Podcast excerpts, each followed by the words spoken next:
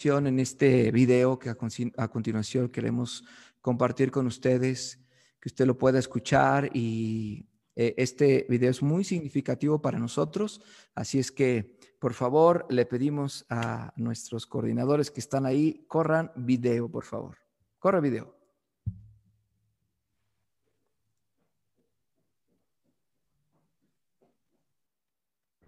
Tengo 57 años, vivo de Pachuca Hidalgo.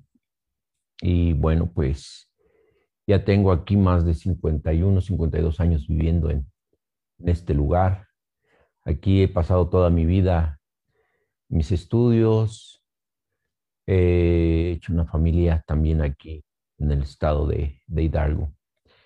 Y bueno, pues es un poquito complicada para mí. Hemos pasado pues por lo que muchas familias han vivido en estos tiempos en estos tiempos tan, tan complicados, tan, tan lleno de muchas cosas, de muchas eh, emociones que jamás pensamos que sentiríamos.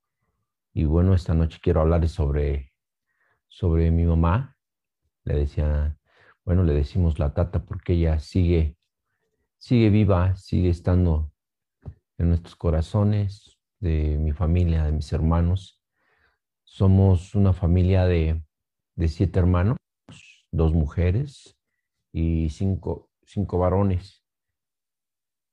Pues viviendo en estos tiempos tan complicados desde, desde el año pasado, desde enero que empezó a salir esto del COVID, pues nosotros, mi mamá ya, ya es una persona grande, mi mamá con 75 años, eh, tratamos de cuidarlas, no salió por mucho tiempo, em, siempre pues tratando de no que no se infectara sobre, que no se infectaran con, con, este virus que ha hecho tanto daño, y no nada más aquí en, en, el estado de Hidalgo, en Pachuca, sino en todo el mundo.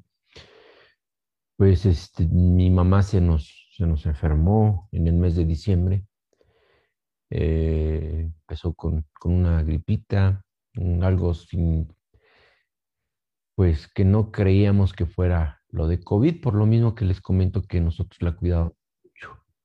Se vinieron a muchas, unas, algunas situaciones en casa, ella quería vivir eh, un poquito más suelta de nosotros, se decía, bueno, pues ahora yo quiero este, salir y quiero caminar, porque pues mi mamá empezó a, se le empezaron a, a sus músculos a ser un poquito más lentos y ya no, podía, no se levantaba, ya no podía caminar. Y bueno, en esta Navidad pensábamos todos, en la Navidad del 2020, estar todos juntos, pero ella decía, no, no, porque me tengo que cuidar, no vengan, no, no lo hagan porque este, me vayan a infectar los nietos, alguno de ustedes. Y bueno, pues nosotros optamos por, por obedecer y por, pues más que nada, este, atender lo que ella quería. Se quedó en casa de uno de mis hermanos, pero una tarde nos hablaba por teléfono que no se podía levantar, que no podía levantarse, que se, se quiso levantar de la cama porque tocaron, eh, una persona y, no se pudo levantar, entonces nos habló, nos habló por teléfono y fuimos a verla.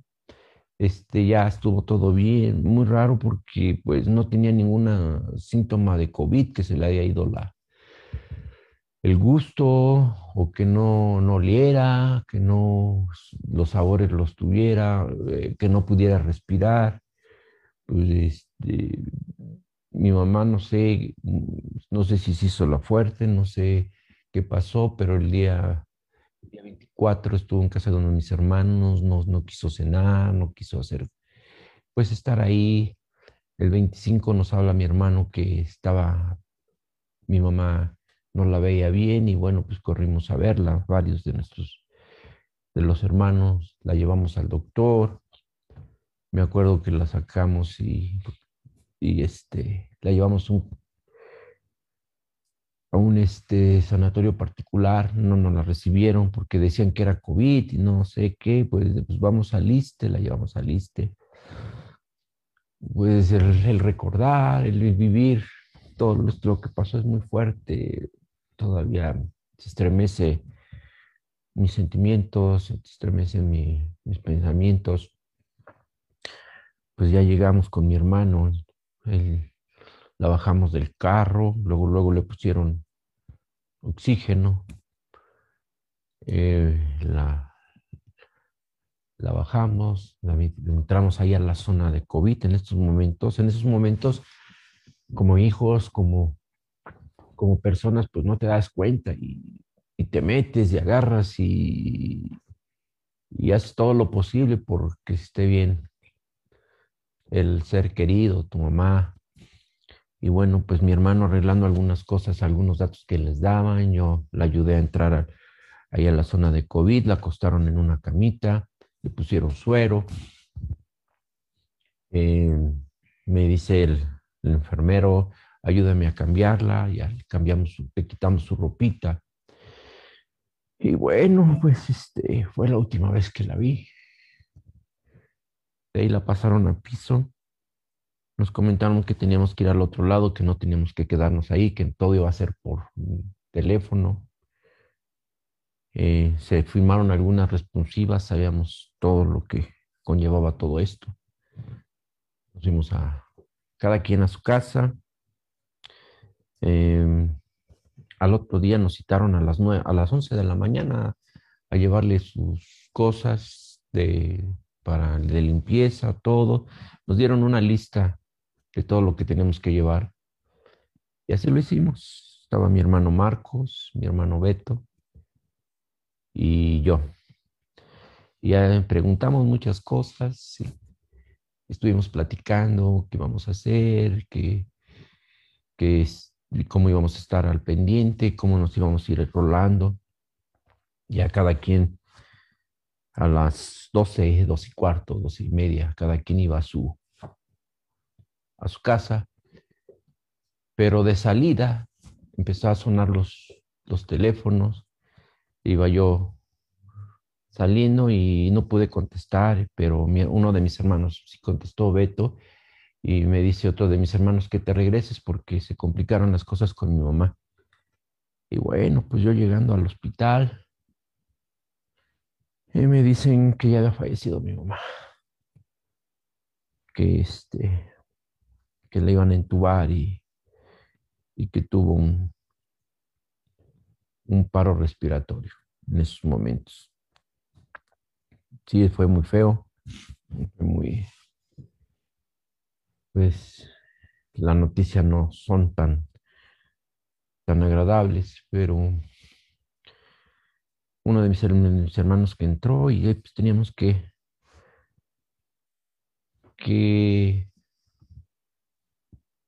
arreglar todas las cosas para lo que seguía empecé a, a, dar las noticias a mis, a, a mis hermanos, a los demás hermanos.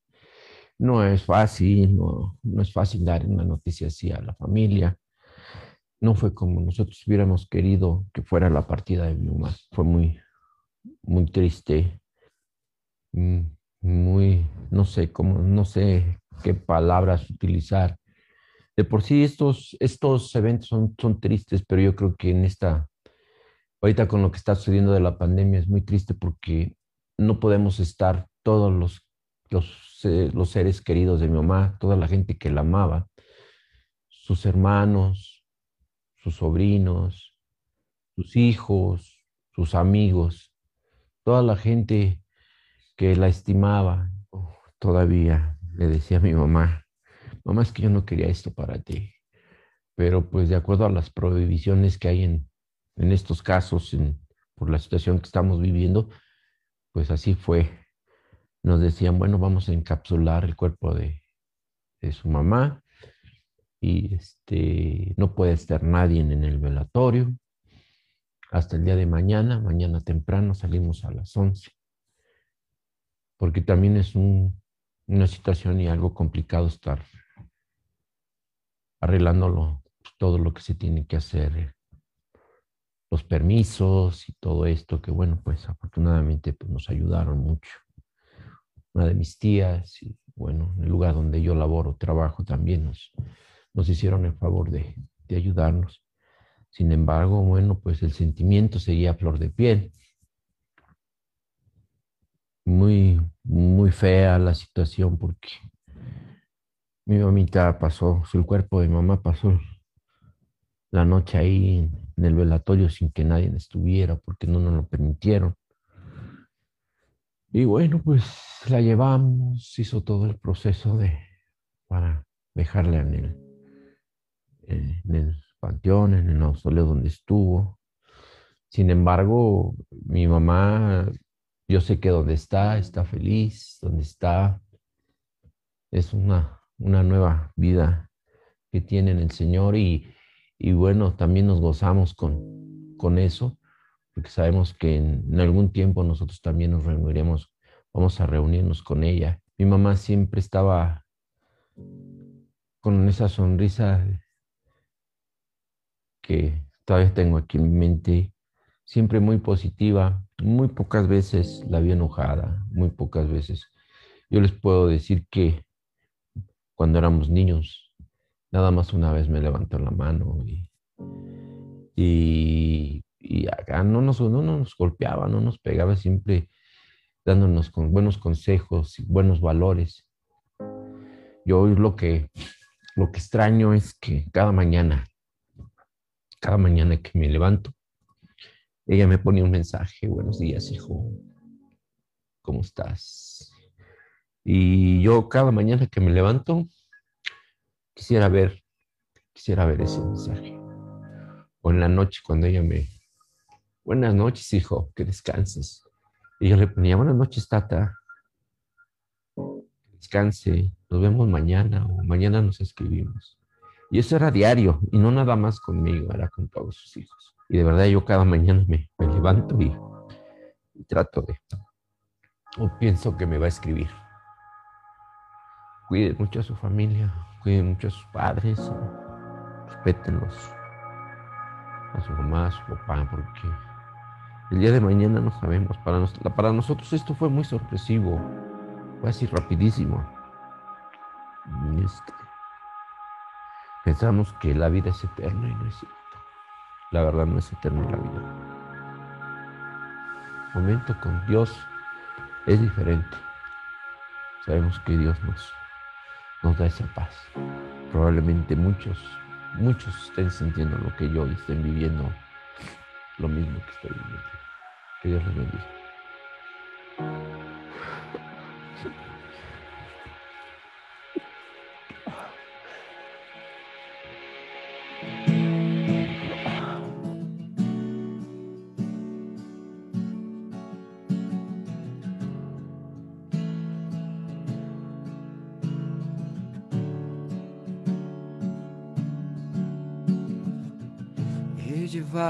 Esta carga en gran soledad. Mas no fui creado para solo andar. Tu amor me recuerda que en ti puedo confiar. Oigo tu voz, me rindo a tus pies yo te necesito, Dios. Corro a mi Padre, corro a mi hogar. Solo en sus brazos está mi lugar. Me envuelve su gracia, me da su perdón. Y yo corro a mi Padre una vez otra vez otra vez otra vez.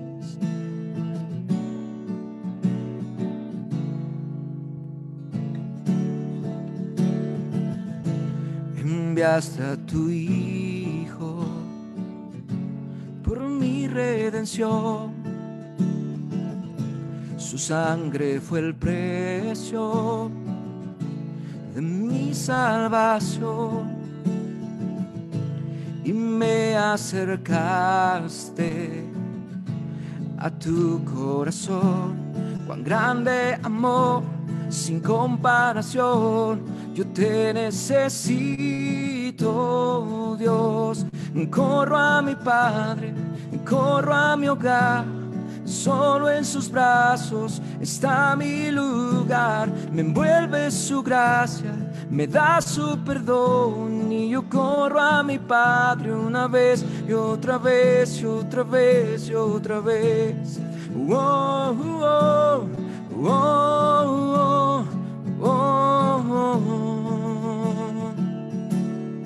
corro a mi Padre, corro a mi hogar Solo en sus brazos está mi lugar. Me envuelve su gracia, me da su perdón. Y yo corro a mi Padre una vez otra vez otra vez y otra vez. Oh, oh, oh, oh, oh, una vez otra vez.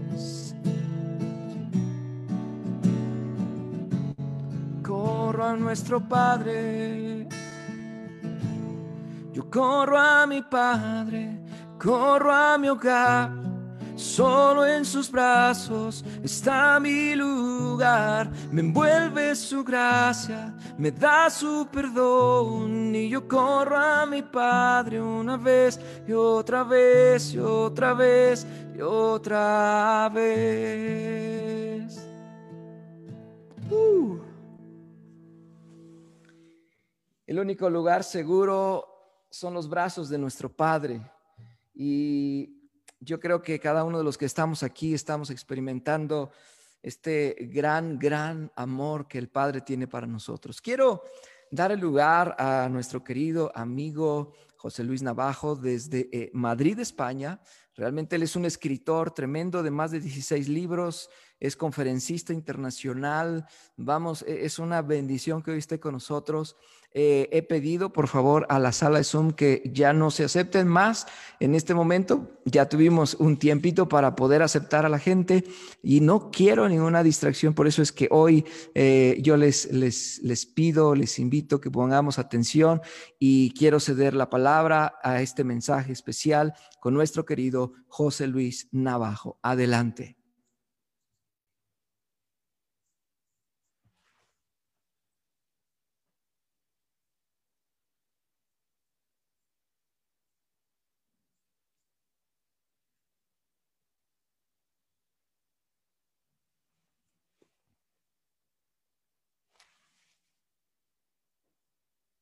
España y México se unen con un propósito, con una convicción, el propósito acompañar al que sufre. La convicción, Dios es quien nos acompaña a todos y quien traerá consuelo a tu vida.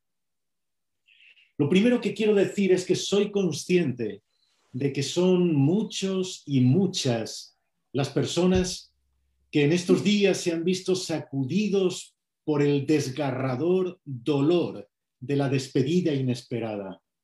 Seres queridos se han marchado a causa de esta pandemia, a causa de esta crisis sanitaria.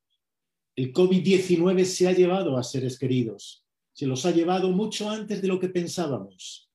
Y quiero desde España hacer llegar mi abrazo más sincero, todo mi cariño, mi cercanía. Quiero decirte que comprendo tu dolor, que comprendo tus lágrimas. También nosotros aquí hemos puesto nombres y apellidos a las víctimas del COVID. Pero sabes, lo que hoy intento transmitirte es la convicción absoluta de que hay un Dios que nos pastorea de manera muy particular, amorosa y cercana en el valle de sombra de muerte. Estoy seguro de que estas palabras te han acercado ya a ese salmo que probablemente conoces de memoria, el Salmo 23.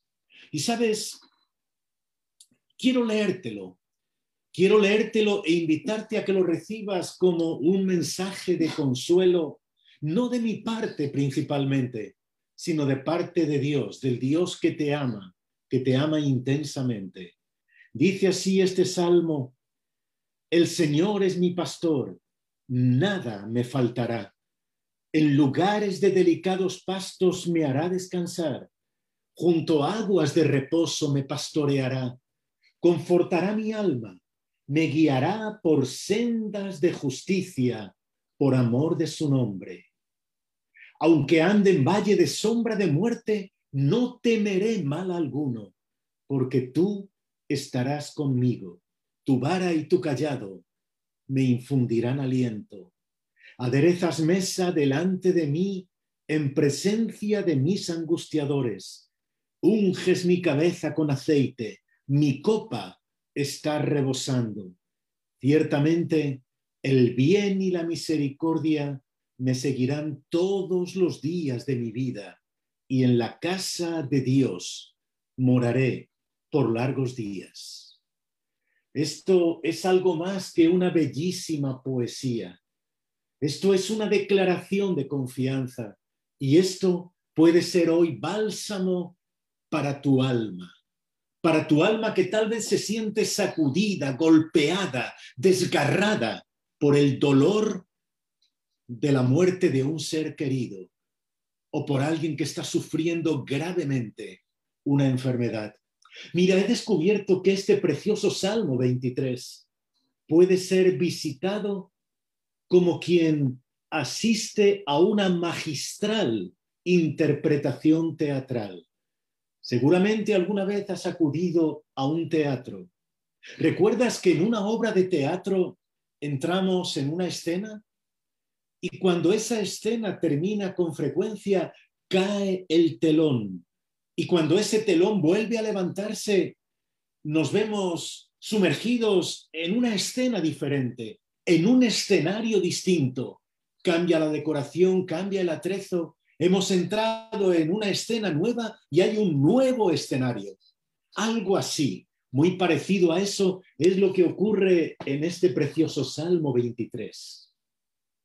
Yo te invito a un viaje, un viaje al corazón de este Salmo. Vamos a recorrerlo en tres escenas distintas.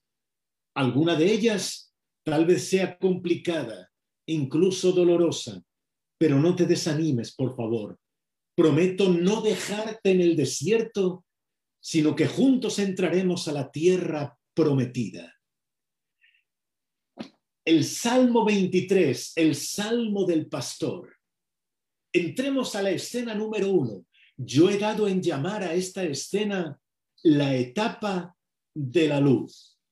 Y esa escena se compone de los versículos del 1 al 3. Fíjate el escenario en la etapa de la luz. El Señor es mi pastor. Nada me faltará. En lugares de delicados pastos me hará descansar, confortará mi alma, me guiará por sendas de justicia, por amor de su nombre. Dice de una manera tan clara que el corderito en esta escena se siente apacentado, se siente descansado, se siente confortado. Fíjate, prados de reposo, prados verdes y aguas cristalinas, un alma confortada, es decir, un alma sanada, restaurada. El Señor es mi pastor, nada me falta. La etapa de la luz es esa etapa en la que el corderito se siente abrazado por el pastor.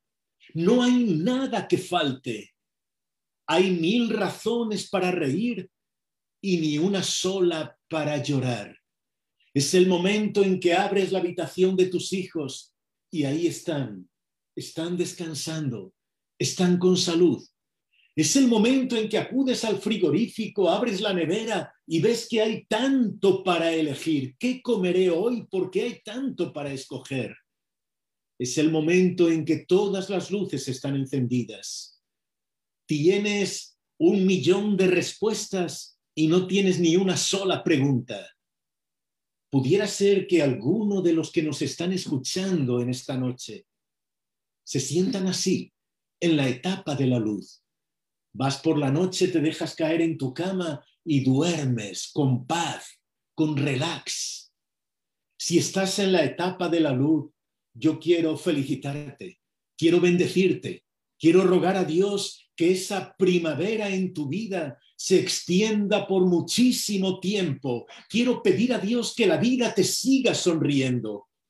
Pero quiero decirte, en la etapa de la luz, no te enamores de la luz, enamórate del Dios que te regala la luz.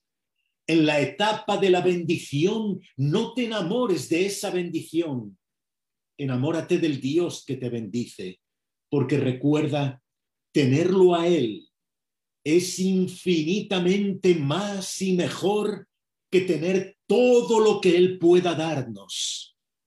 Cuando recuestas tu cabeza en su corazón y descansas, a partir de ese momento despreciarás las almohadas de plumas.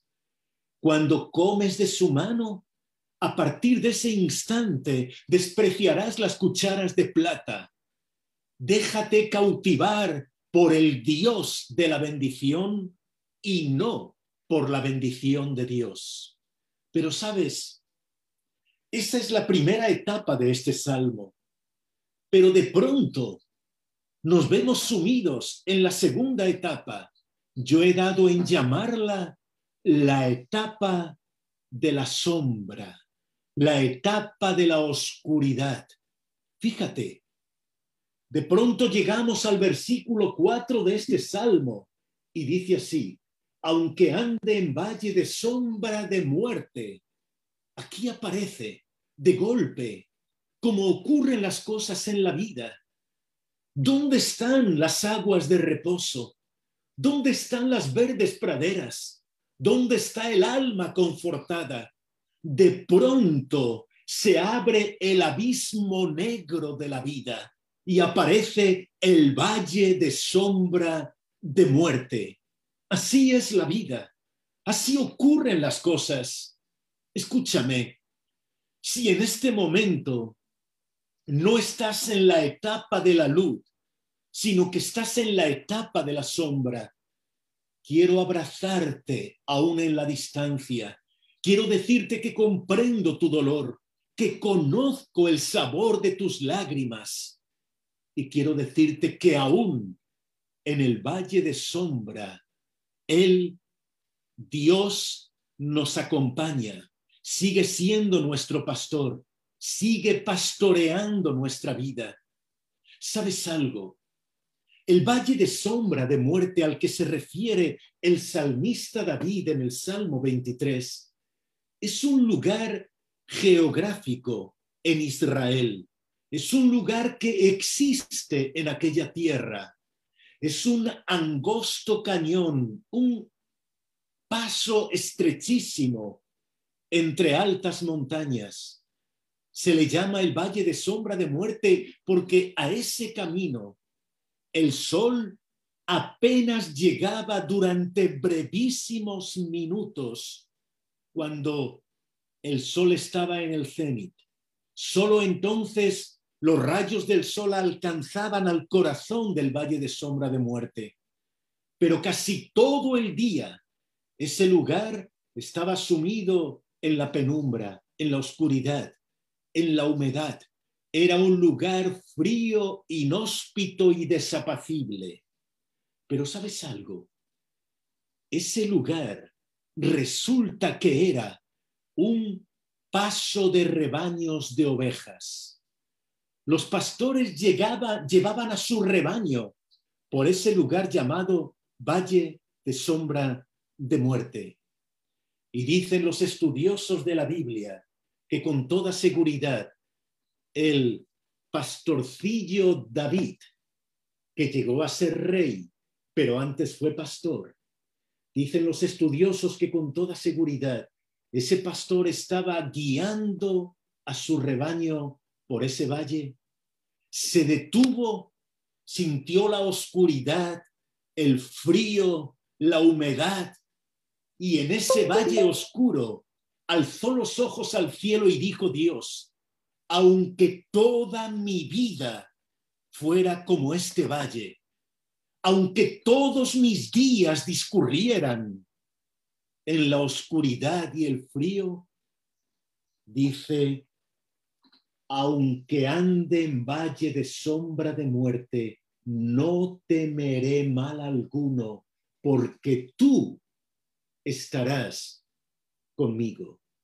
Y esta es la clave. Amigo y amiga, hermano y hermana, tú que en este momento puedes sentirte en ese valle frío, el valle del dolor, el valle de la muerte, escúchame, Él no se aleja de ti, sino que se pega a tu vida como una segunda piel. Él está ahí para enjugar tus lágrimas, para abrazarte, para sanar tu herida. ¿Sabes algo? Hay una clave en este Salmo 23 preciosa, una clave bellísima. Fíjate, en la primera etapa, ¿recuerdas? La etapa de la luz. En esa etapa, fíjate, el salmista está hablando acerca del pastor. El Señor, Él es mi pastor. Él en nada me faltará. Él me guiará por aguas de reposo junto a verdes praderas. Él confortará mi alma. Él, Él y Él.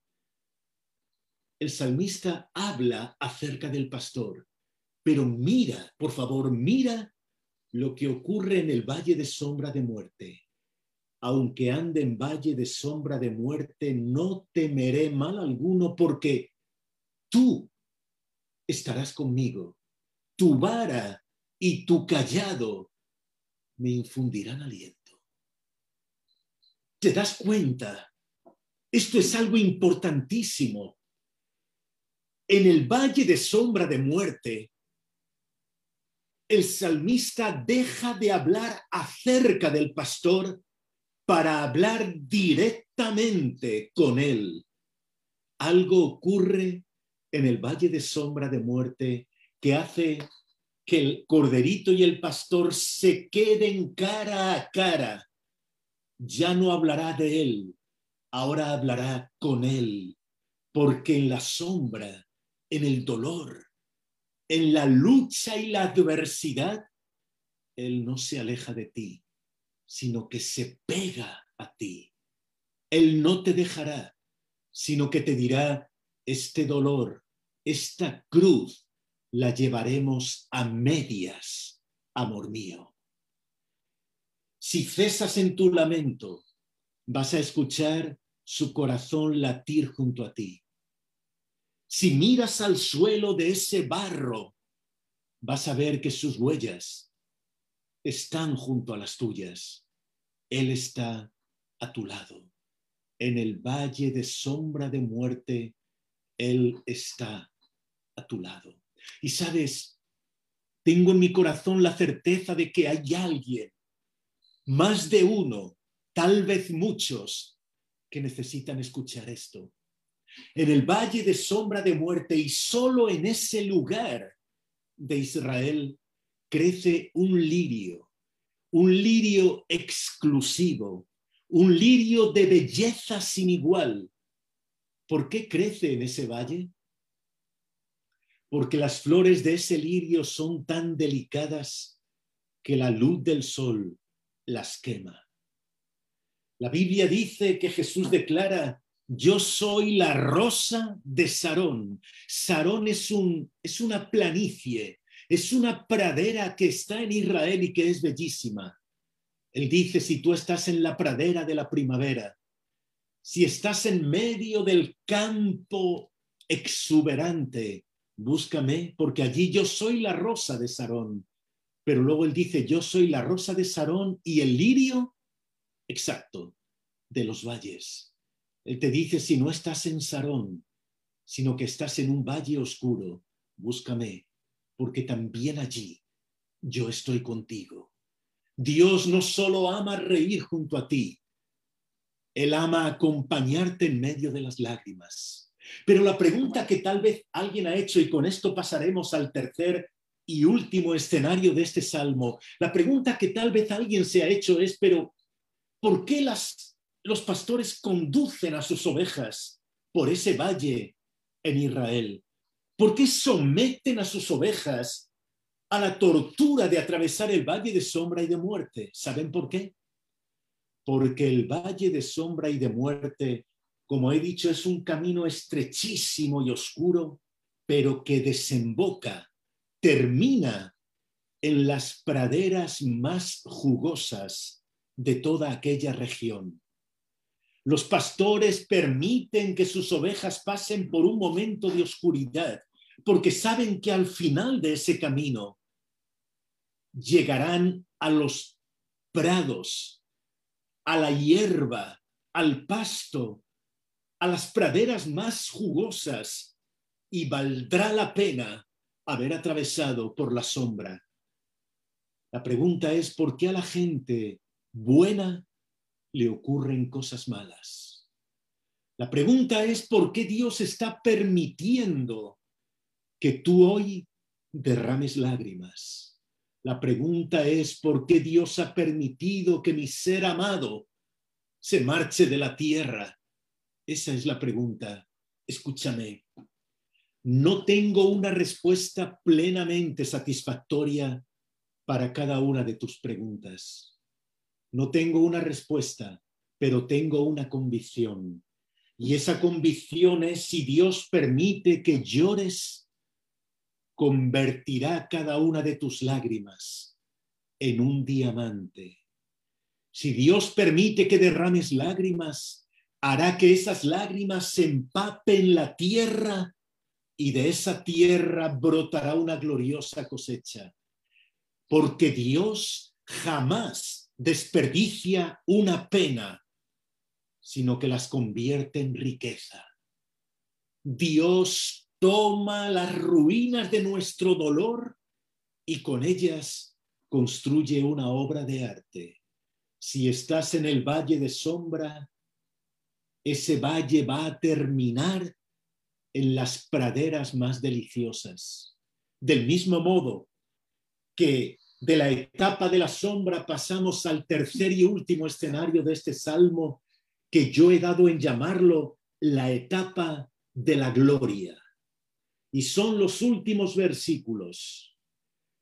Aderezas mesa delante de mí en presencia de mis angustiadores. Unges mi cabeza con aceite. Mi copa está rebosando.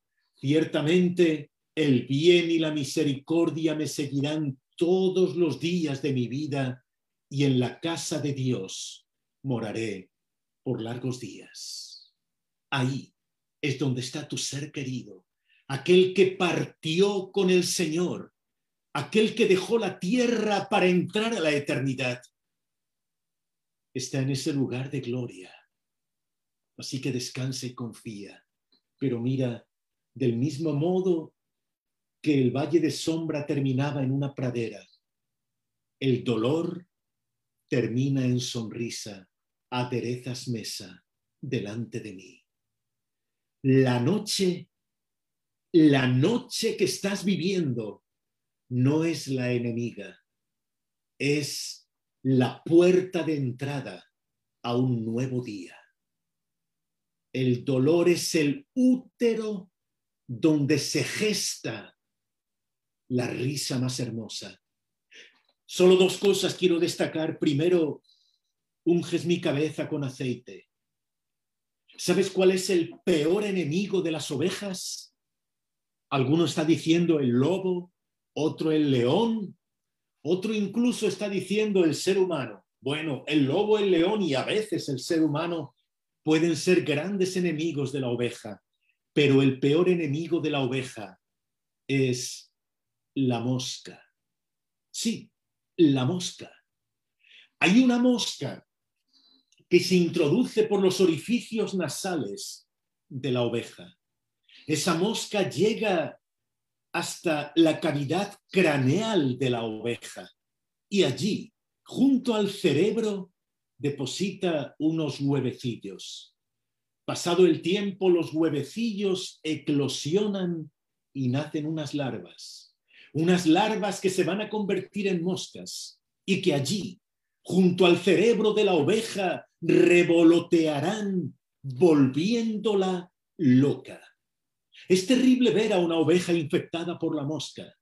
La oveja estará en las mejores praderas, pero no podrá disfrutarlas. Correrá para arriba y para abajo enloquecida por lo que tiene aquí.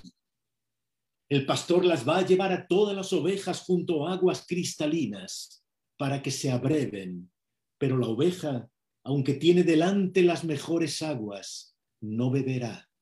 Hay algo aquí adentro que no la deja descansar. Esa oveja es posible verla golpeando con su cabeza contra las vallas del redil. Con su propia cabeza golpeará a las compañeras de rebaño. ¿Es mala esa oveja? No, está enferma. Golpea su cabeza, agrede a sus compañeras con la cabeza, porque quiere matar lo que tiene aquí adentro. Quiere matar lo que no la deja vivir. ¿Te ha ocurrido alguna vez a ti? ¿O has visto a alguien que teniéndolo todo no puede disfrutar de nada? Tiene el mejor alimento, pero perdió el apetito. Tiene la mejor cama, pero perdió el sueño. Tiene una familia hermosa, pero no puede disfrutarlo porque hay algo aquí adentro que le tortura. Una tristeza, una preocupación, un dolor, algo aquí adentro que le tortura. ¿Sabes cuál es la solución para que la oveja no sea infectada? o para que la oveja infectada encuentre sanidad? Unges mi cabeza con aceite. El pastor toma una redoma con aceite mezclado en azufre. Con ese aceite unge, cubre la cabeza de la oveja y ese aceite espanta a la mosca. Pero ¿y si la mosca ya hubiera sido infectada? Entonces escucha, el pastor toma la cabeza de la oveja y la hace mirar al cielo, mirar al cielo, de modo que sus orificios nasales sean accesibles. Por los orificios nasales va a verter un poquito de ese aceite y el aceite que aplica el pastor llegará hasta junto al cerebro y matará a aquello que estaba matando a la oveja. ¿Puedes captarlo, por favor?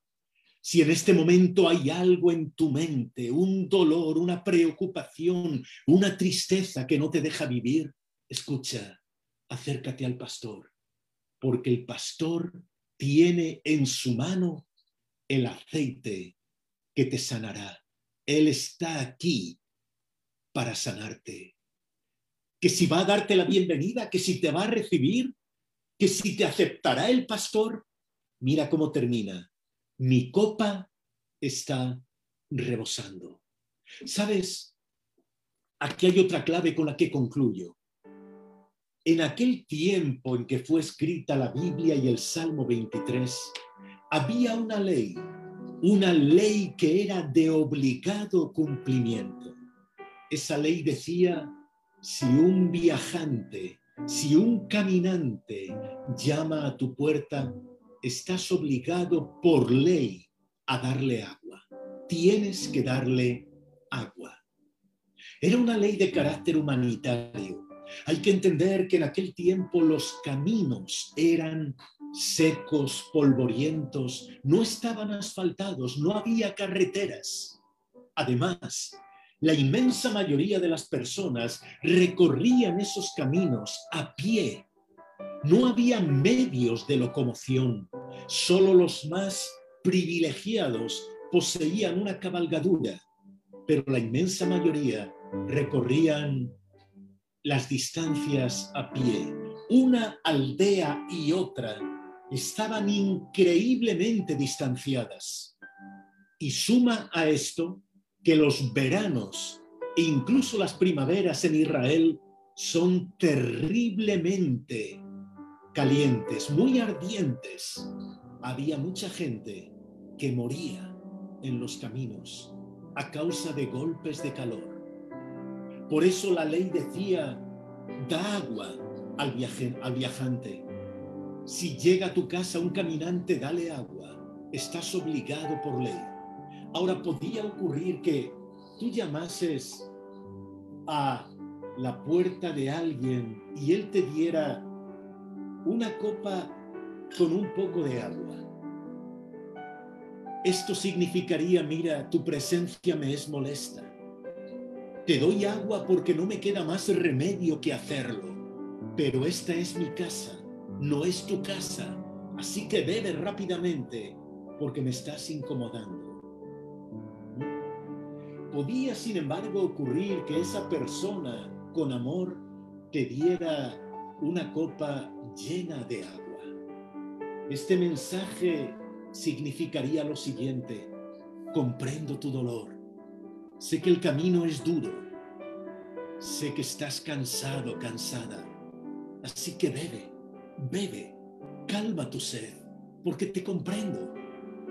Descansa un ratito si quieres, pero luego tienes que seguir tu camino. No hay nada más que yo pueda hacer por ti. Esta es mi casa, no es tu casa, tienes que seguir. ¿Qué dice la Biblia?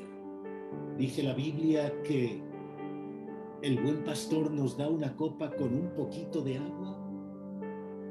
Dice que nos da una copa llena de agua. El salmista dice, mi copa está rebosando rebosando. Eso significa se sale por los bordes, llena mi copa hasta rebosar. Y eso significa algo precioso. Significa que Dios te dice, no solo comprendo tu dolor, sino que además puedo aliviarlo. No solo es que tengo un poco de agua para ti, sino que nunca faltará agua para que bebas hasta saciarte. Él te está diciendo, bienvenido a mi casa. Mi casa es además tu hogar. Puedes quedarte aquí, puedes vivir. El camino ha sido duro, pero ahora llegaste a mi hogar. Bebe. Bebe hasta saciarte. Y cada vez que tú bebas, Él te dice, yo volveré a llenar tu copa hasta rebosar porque su agua jamás, jamás, jamás se agota. Así que la etapa de la luz, la etapa de la sombra, la etapa de la victoria. ¿En qué etapa te encuentras ahora? Tal vez en la etapa del dolor. Hoy Él enjuga tus lágrimas. Él se acerca a tu herida y la sutura con hilo de oro, la sana, porque Él te ama, te ama inmensamente. Él es tu pastor. Con el permiso del pastor Israel, yo quisiera orar por cada familia, de manera muy particular por aquellos que han perdido un ser querido en estos días, o por aquellos que están temiendo que un ser querido pueda fallecer a causa de la pandemia. Yo solo tengo preguntas, pero Dios solo tiene respuestas. Él tiene consuelo para ti. Cerremos un instante nuestros ojos, por favor. Señor, tú eres nuestro pastor, aquel que nos guía en la etapa de la luz, pero aquel que nos acompaña también en la etapa de la sombra. Hoy, Señor, yo quiero pedir que aquellos que se encuentran en el valle de sombra de muerte puedan encontrar esos lirios que solo nacen allí, que puedan encontrar que hay tesoros escondidos en los pliegues de las sombras. Dios, abrázales, enjuga sus lágrimas, trae, Señor, consuelo a sus vidas Hoy declaramos que tú eres el Dios que nos acompaña en el dolor, el Dios que convierte la pena en risa, en alabanza. Hoy, Señor, tú pones tu mano sobre las heridas y las sanas. Te adoramos, te bendecimos, te exaltamos en el bendito nombre de Jesús. Amén. Dios te consuele Dios te bendiga, Dios te abrace. Queridos hermanos, hermanas, un placer acompañaros en este momento. Pastor Israel García, de nuevo gracias. Tierra fértil, iglesia, tierra fértil, recibid mi abrazo y todos en cualquier lugar o rincón donde estéis recibiendo este mensaje, recibid todo mi cariño y un abrazo. Hasta siempre. Dios os bendiga. Gracias, gracias, querido José Luis Navajo. Es un honor. Yo quiero tomar eh, un minutito más.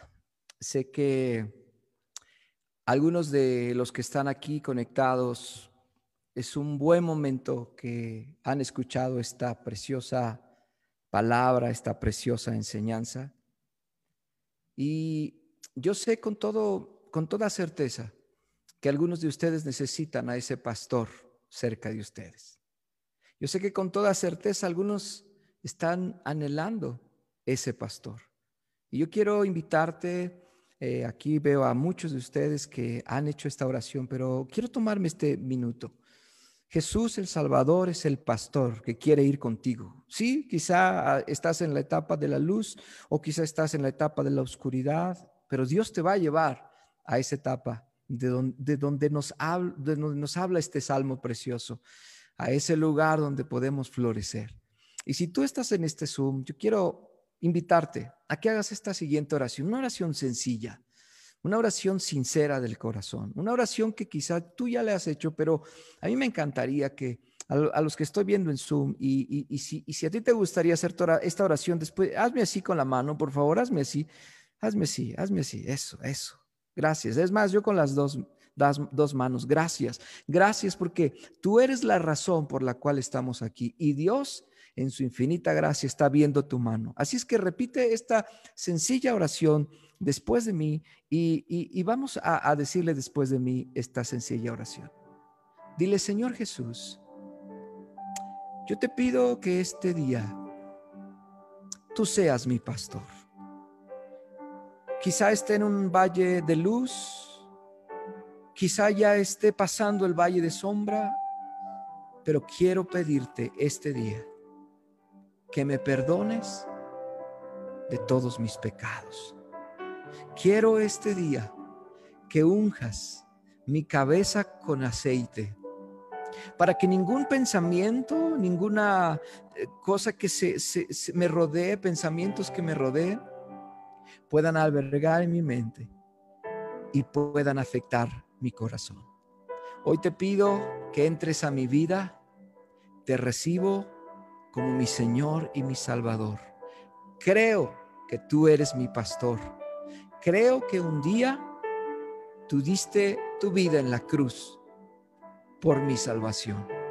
Y hoy recibo este precioso regalo. Quiero caminar contigo el resto de mis días, el resto de mis momentos, quiero vivirlos junto a ti. En el nombre de Jesús.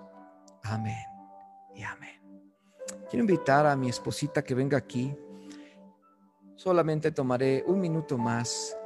¿Sabe? Esto no es todo. Esto no ha terminado. Nosotros pedimos que toda la gente que está en, en Zoom se pudiera registrar. ¿Y sabe por cuál es la razón? Porque queremos estar cerca, queremos eh, estar eh, contigo, queremos eh, estar, quizá podemos decirle, con, con alguien que necesita una compañía, una llamada, un mensaje. Queremos estar cerca de ti. Por eso hicimos todo esta, este registro, porque esto no solamente es un evento, queremos darle una continuidad. Y si tú no los permites, y si tú estás de acuerdo, queremos estar cerca de ti, con todo nuestro amor, con toda nuestra eh, pasión por ayudarte. Y yo agradezco a cada persona que está aquí en el sub. Sé que algunos que nunca habían estado en una conferencia como esta y a mí me alegra. Qué, qué tremenda conferencia acabamos de escuchar. Qué hermoso tiempo. Y yo quiero bendecir a cada uno de ustedes antes de terminar este tiempo y pronto, pronto sabrán una o, tendrán noticias de nosotros. Yo agradezco, aquí está mi esposa y queremos orar por ustedes. Queremos pedirle al Señor eh, que hoy pueda bendecir tu vida, tu familia, tu corazón y que todo esto, realmente este tiempo haya sido de mucha bendición. Padre, te doy gracias porque hoy nos permites estar en, este, en esta sala Zoom, estar eh, compartiendo con cada familia. Veo a mujeres, veo a familias enteras, veo a hombres, veo a mujeres. Gracias porque hoy podemos recibir un aliento, una fuerza. Todos en algún momento necesitamos esto Señor, personalmente, gracias porque yo sé que esto fortalece mi corazón también al pasar un momento adverso como familia de una pérdida de un ser querido, pero hoy estamos conscientes de tu favor y de tu misericordia. Pido que este sea el inicio de una vida nueva para muchos de los que estamos aquí, de un momento nuevo, de un, momento de levantarnos y volver a esos, a esos prados verdes y disfrutar tu compañía, porque tú eres nuestro pastor. Te damos gracias por este tiempo precioso que nos regalas y que nos permitiste. Gracias Jesús y bendigo cada corazón, cada vida y que esta palabra al término de esta reunión podamos decir gracias mi buen pastor. Gracias mi buen pastor. Te bendecimos papá en Cristo Jesús. Amén y amén. Les mandamos un abrazo, les bendecimos. ¿Quieres saludar, mi amor, por favor? Gracias familia por estar aquí. Que Dios haya hablado a sus corazones. Qué tremenda palabra. Eh, agradecemos al pastor José Luis Navajo por tomar este tiempo para compartirnos esta palabra, porque sé que eh, viene para muchos la etapa de gloria y eso lo declaramos en sus vidas. Y gracias de verdad a la gente que se conectó por Facebook y a la gente que verá más adelante también esa transmisión, que Dios les bendiga. Que Dios les bendiga y estamos pendientes. Si tú hiciste esta oración, si tú la hiciste por primera vez, nosotros vamos a contactarte, tenemos tu WhatsApp, tenemos tu nombre y vamos a estar pendientes de ti. Dios te bendiga y nos despedimos con un fuerte abrazo a la distancia y nuevamente José Luis, muchas gracias. Bye bye. Bye bye.